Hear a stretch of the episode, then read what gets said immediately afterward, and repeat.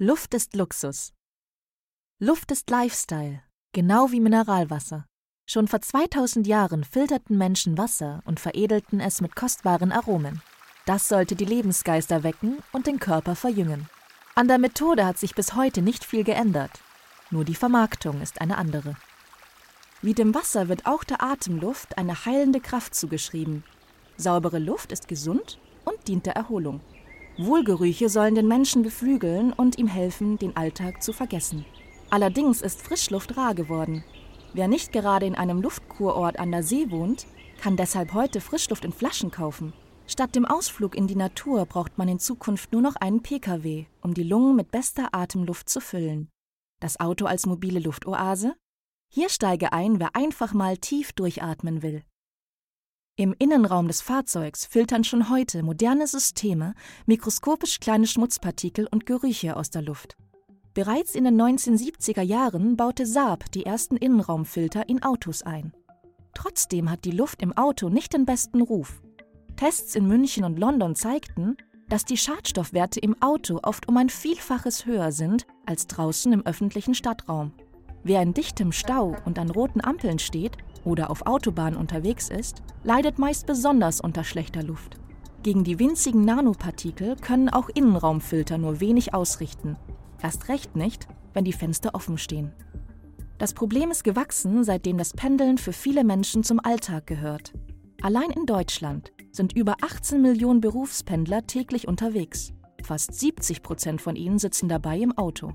Einige Unternehmen und Start-ups setzen deshalb alles daran, Fahrzeuge in Frischluftoasen zu verwandeln. Wenn es ihnen gelingt, die im Auto verbrachte Zeit durch frische Luft aufzuwerten, könnte dies tagtäglich zur Gesundheit von Millionen Menschen beitragen. Dafür werden in Sitze oder Armaturenbretter Filteranlagen eingebaut. Dreimal die Stunde reinigt das Modell Philips Go Pure die Luft im Wagen. Wird es stickiger, etwa im dichten Stadtverkehr oder Stau, schaltet es automatisch ein. Das handliche Airbubble dagegen wird an der Kopfstütze befestigt und ähnelt einer Nackenrolle. 2018 kommt es auf den Markt. Auf desinfizierte Luft setzt die Firma Anucard mit ihrem Airclean Diffuser. Angedockt am Zigarettenanzünder versprüht er ein Mittel, das die Menge an Keimen, Sporen und Geruchspartikeln in der Luft verringert. Eine Art Wunderbaum 2.0. Auch mit elektrischer Energie lässt sich Luft reinigen.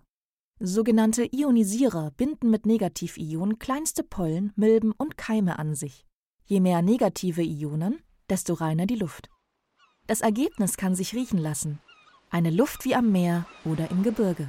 Für das Auto gibt es tragbare und integrierte Ionisierer, wie im Air Balance Paket von Mercedes-Benz. Wie der Lärm ist auch die Luft unsichtbar. Während aber laute Geräusche vom Ohr sofort erfasst werden, lassen sich Feinstaub, Keime und Pollen meist nicht so leicht mit der Nase erkennen. Wo der menschliche Geruchssinn nicht ausreicht, helfen heute Apps und Tracker der Nase auf die Sprünge.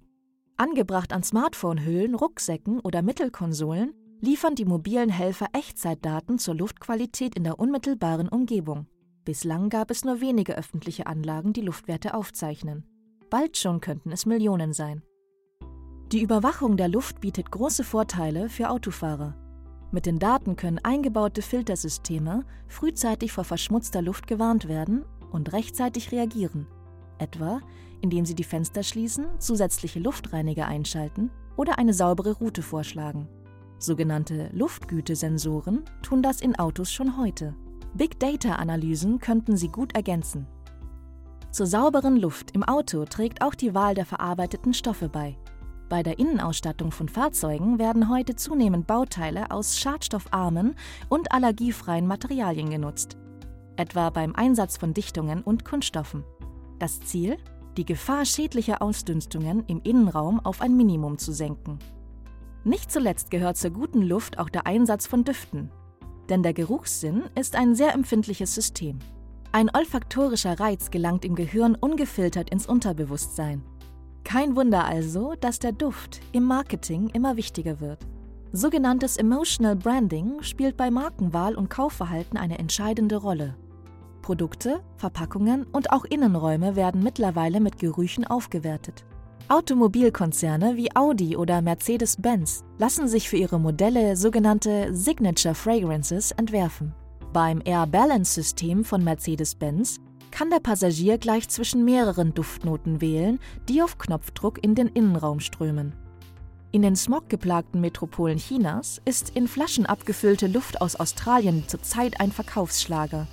Für rund 20 US-Dollar kann man eine frische Brise aus den Blue Mountains oder der Gold Coast genießen, etwa 130 Atemzüge lang. Für den Autofahrer könnte sich so die eintönige Heimfahrt in einen Duftausflug verwandeln, zum Beispiel an die Nordsee oder in eine Almscheune. Das Auto der Zukunft ist mehr als ein Transportmittel. Es ist ein mobiler Assistent, der seine Nutzer mit bester Luft versorgt und so ihre Gesundheit fördert. Interessant ist das nicht nur für den Individualtransport. Auch der öffentliche Nahverkehr könnte die Vorteile für sich nutzen. Schon heute gibt es in China Haltestellen, die Menschen mit Sauerstoff versorgen. Warum also nicht Busse, Züge oder Flugzeuge zu Tankstellen für Frischluft umbauen? Denn schon jetzt gilt, Luft ist ein unsichtbarer Luxus. Überall dort, wo man sie sauber und wohlriechend erhält.